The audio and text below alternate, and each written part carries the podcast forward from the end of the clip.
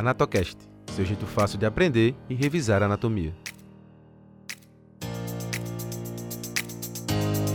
Olá, ouvintes aí da Anatocast. Mais uma vez estamos por aqui para nossa conversa semanal anatômica aí com vocês, beleza? E aí, tudo bom aí com vocês? Esperamos que sim, né não?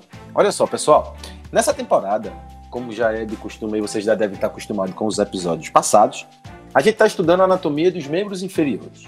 E nesse episódio vamos falar de um assunto muito importante, hein? Preste atenção bem, viu? Vamos falar sobre inervação dos membros inferiores. Inclusive, nessa temporada, tivemos em alguns episódios passados alguns convidados incríveis.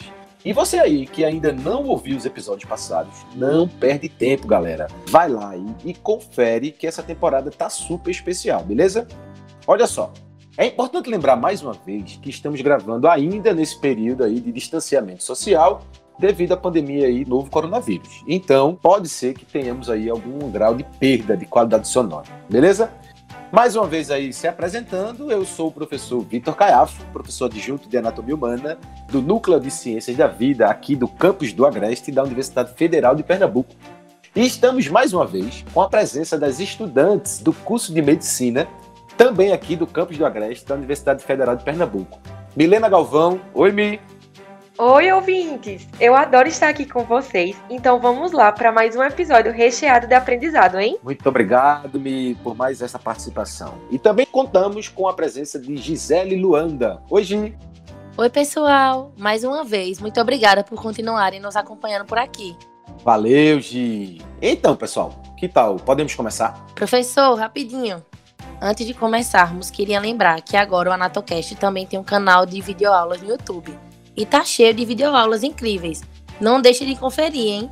E qualquer dúvida ou sugestão, pode entrar em contato conosco pelas redes sociais, o arroba Anatocast, no Instagram e pelo nosso site www.anatocast.com.br. Ah, e também não esquece de pegar aquele atlas de anatomia que você, ouvinte, mais gosta de acompanhar nosso podcast. Pode acreditar que visualizar as estruturas enquanto nos escuta vai potencializar ainda mais o seu aprendizado. Muito bem lembrado, Gi. Obrigado, hein, galerinha? Olha só. E aí, vamos começar agora?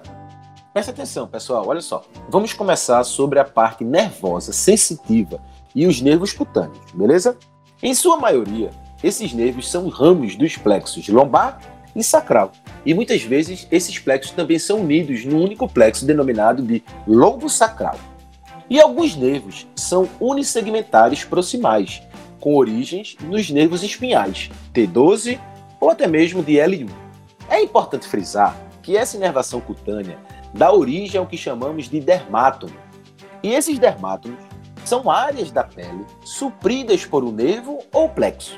Quando pensamos na inervação cutânea dos membros inferiores, temos a participação dos nervos cutâneo femoral, o nervo safeno, o nervo sural, nervo fibular, nervo tibial e os nervos plantares, que falaremos um pouco mais adiante nesse episódio, beleza? Então, vamos seguir aquelas mesmas divisões dos membros inferiores, em coxa, perna e pé, para comentar quais estruturas nervosas mais importantes dos membros inferiores. Beleza aí? Olha só, Mi, você podia começar falando um pouco sobre os nervos dos compartimentos anterior e medial da coxa? Claro, professor. Então, no compartimento anterior e medial da coxa, temos o nervo femoral, que é o maior ramo do plexo lombar. Sua origem é próxima do músculo psoas maior, ainda no abdômen. Ele segue o caminho posterolateral pela pelve até aproximadamente o ponto médio do ligamento inguinal, onde se aprofunda e entra no trígono femoral. Logo após passar pelo trígono femoral, ele se divide em vários ramos que se dirigem para os músculos anteriores da coxa, ramos articulares para as articulações do quadril e do joelho e ramos cutâneos para a face anteromedial da coxa. Dentre esses ramos cutâneos, podemos destacar o nervo safeno, único que se estende além do joelho. Ele acompanha o percurso da artéria e da veia femoral através do canal dos adutores e se torna superficial entre os músculos sartório e grácil. Ele supre a pele e a fáscia nas faces anteromediais do joelho, da perna e do pé e envia ramos articulares para a articulação talocrural e inerva a pele da face medial do pé até a cabeça do primeiro metatarso. E eu gostaria só de lembrar de um reflexo muito comum e testado durante os exames físicos dos nervos periféricos, o reflexo patelar. Para testá-lo, o paciente fica sentado com as pernas pendentes e a pessoa que avalia o reflexo utiliza um martelo específico para avaliação nervosa e golpeia levemente sobre o ligamento patelar, promovendo extensão da perna pela contração do músculo quadríceps femoral. Esse reflexo avalia a integridade do nervo femoral e dos segmentos espinhais L2 a L4. A diminuição e a ausência desse reflexo pode ser decorrente de lesões de nervos periféricos. Mesmo, meninas? Então, vamos continuar. Preste atenção. Na região glútea, temos nervos importantes que se originam do plexo sacral. Primeiro, temos os nervos clúneos, que inervam a região da pele sobre a crista ilíaca, entre as espinhas ilíacas póstero-superiores e sobre os tubérculos ilíacos. Também temos os nervos glúteos profundos, que são ramos do plexo sacral e saem da pelve através do forame isquiático maior. São eles os nervos glúteo superior e inferior, o nervo isquiático, nervo para o músculo quadrado femoral, nervo cutâneo femoral posterior, nervo para o músculo obturador interno e o nervo pudendo. O nervo glúteo superior segue lateralmente entre o músculo glúteo médio e o glúteo mínimo e se divide em dois ramos. Um que supre o glúteo médio e o outro ramo continua o percurso, suprindo parte do músculo glúteo médio, glúteo mínimo e o músculo tensor da face lata. Já o nervo glúteo inferior oferece inervação motora ao músculo glúteo máximo e faz um trajeto que passa pelo forame isquiático maior abaixo do músculo piriforme e superficial ao nervo isquiático. Professor, o nervo isquiático é o maior nervo do corpo humano, não é isso? Isso mesmo, Gisele. Ele tem um formato semelhante a uma faixa espessa e achatada de aproximadamente 2 centímetros de largura. Ele é tão grande que recebe um ramo da artéria glútea inferior com seu nome, a artéria para o nervo isquiático. Mas já que você entrou no assunto, que tal falar um pouco mais sobre ele? Então, vamos lá. Eu li que ele é fruto de ramos do plexo sacral, que convergem na margem inferior do músculo piriforme e originam o nervo isquiático. Ele entra na região glútea através do forame isquiático maior, inferiormente ao músculo piriforme e profundamente ao glúteo máximo. Geralmente, no ápice da fossa poplítea, o nervo isquiático se bifurca nos nervos tibial e fibular comum. Apesar do seu trajeto, ele não inerva estruturas da região glútea.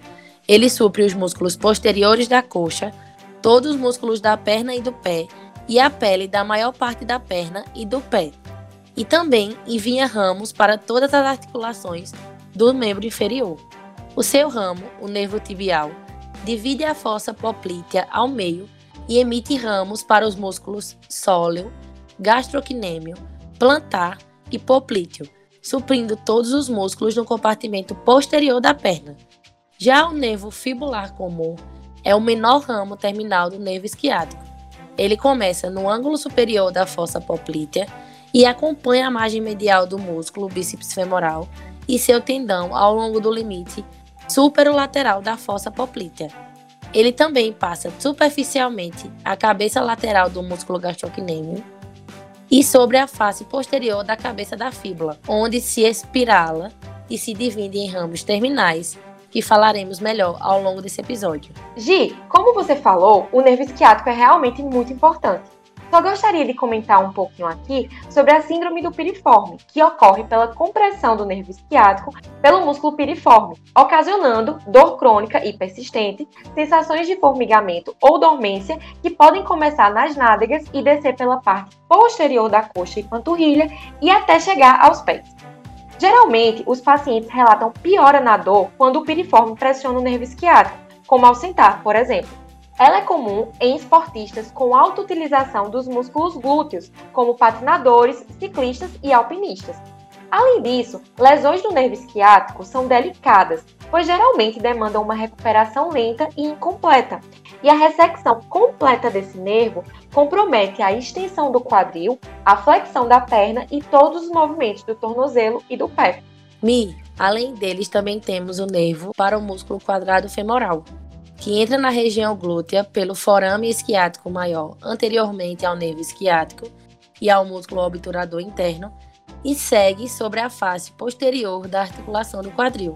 Ele é responsável pela inervação dos músculos gêmeo inferior e do músculo quadrado femoral, e o nervo cutâneo femoral posterior, que tem origem em fibras nas divisões anteriores de S2 e S3 e supre a pele do períneo, da parte inferior das nádegas, da face posterior da coxa e a pele da parte proximal da perna, se consolidando como o nervo que inerva a maior porção de pele entre os nervos cutâneos. Exatamente, meninas. Estou gostando de ver, hein? Olha só.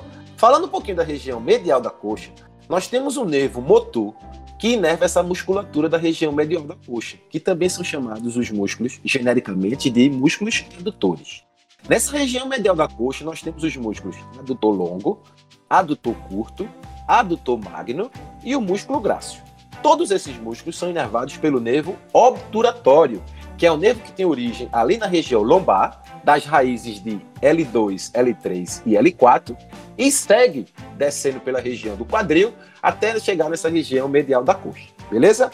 Também temos o nervo pudendo, cujo trajeto também passa através do forame isquiático maior e desce inferiormente ao músculo piriforme posterolateralmente o ligamento sacroespinhal e entra no períneo através do forame isquiático menor para suprir estruturas da região perineal. Já o nervo para o músculo obturador interno tem origem nas divisões dos nervos L5 a S2 e acompanha o trajeto do nervo pudente. Ele supre o músculo gêmeo superior e o músculo obturador interno. Meninas, antes de passarmos para o compartimento anterior da perna, é importante falar sobre a fossa poplítea. O que vocês aí sabem sobre essa região? Professor, eu me lembro que é pela fossa poplítea que passam todas as estruturas neurovasculares importantes que seguem da coxa até a perna. É nessa região que um nervo muito importante geralmente tem origem. Um dos ramos do nervo tibial, o nervo cutâneo sural medial, se une ao ramo fibular comunicante do nervo fibular comum em níveis variáveis, pode ser alto, na fossa poplítea, ou baixo, próximo ao calcanhar, e origina o nervo sural. O nervo sural supre a pele da parte lateral e posterior do terço inferior da perna e a região lateral do pé.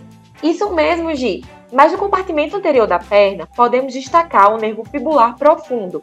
Ele é um dos ramos terminais do nervo fibular comum e sua origem é entre o músculo fibular longo e o colo da fíbula. O nervo fibular profundo acompanha a artéria tibial anterior e continua através da articulação talocrural para inervar os músculos extensores dos dedos, o músculo extensor curto do hálux e parte da pele do pé. A lesão desse nervo provoca a incapacidade de dorsiflexão, o que chamamos de pé em gota. Isso mesmo, Milena. Como o nervo fibular comum tem uma posição mais superficial, ele é lesado com uma certa frequência, em especial porque se espirala ao redor do colo da fíbula, ficando vulnerável ao traumatismo direto, como lesões do colo da fíbula e lesões ou luxações da articulação do joelho. Quando o nervo fibular comum é completamente seccionado, temos uma paralisia flácida de todos os músculos do compartimento anterior e lateral da perna, justamente os responsáveis pela dorsiflexão do tornozelo e pela eversão do pé. Mas o que isso quer dizer? Quer dizer que o principal efeito desse pé em gota é tornar o membro muito longo, onde os dedos não saem do solo durante o balanço da marcha. Assim, os pacientes acometidos com essa patologia compensam com uma marcha cambaleante, uma marcha com balanço lateral e até a marcha escavante. Essas observações são muito importantes durante o exame físico neurológico. Que massa, professor! Realmente, essas observações são muito importantes para a prática clínica.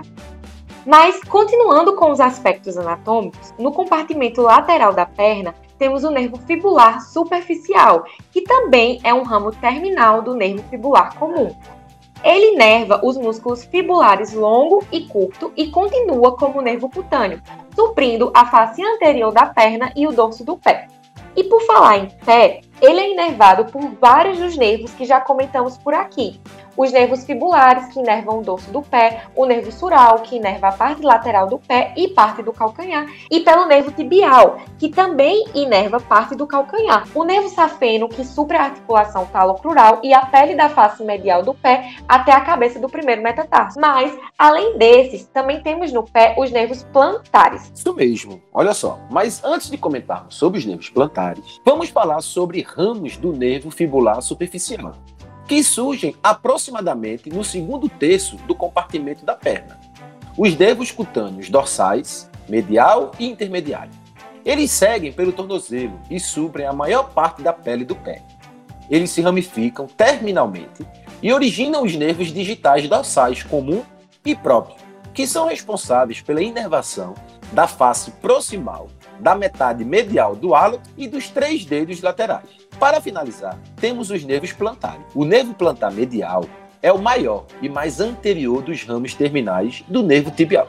Sua origem é na parte profunda ao retináculo dos músculos flexores e seu trajeto entra no pé passando profundamente ao músculo abdutor do hálux e divide-se em ramos musculares e ramos cutâneos. Dessa forma, supre a pele da face medial da planta do pé e as laterais dos três primeiros dedos. Além disso, promove uma inervação motora para os músculos abdutor do hálux, para o músculo flexor curto dos dedos, o músculo flexor curto do hálux e o músculo primeiro lumbrical. E o nervo plantar lateral, meninas? O nervo plantar lateral é o menor e o mais posterior dos dois ramos terminais do nervo tibial e também segue profundamente ao músculo abdutor do hálux. Porém, seu trajeto segue em sentido anterolateral entre a primeira e a segunda camada dos músculos plantares e termina no compartimento lateral, onde se divide em ramo superficial e profundo.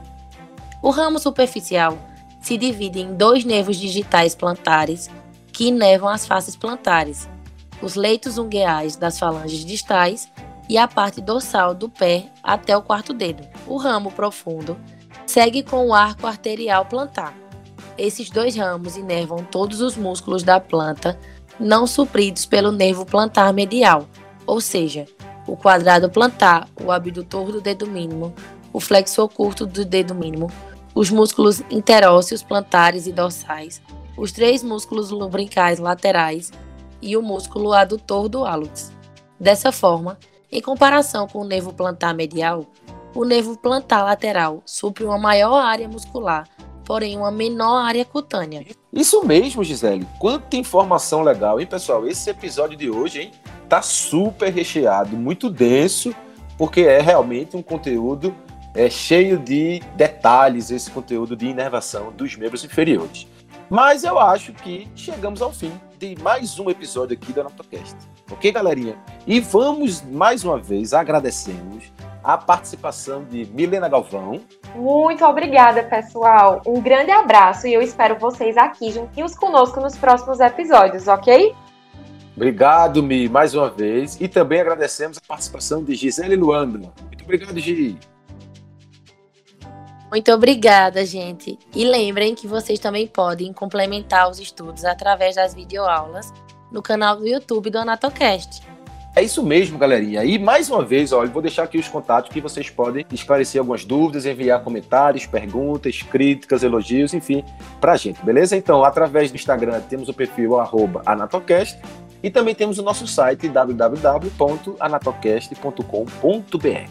Beleza, galera? É isso aí, pessoal. Mais uma vez, obrigado pela atenção de todos e até breve no nosso próximo episódio. O Anatocast é produzido e narrado por Vitor Caiafo, Milena Galvão e Gisele Luanda. Editado por Vitória Mello. O design e as mídias sociais é de responsabilidade de Matheus Gênesis.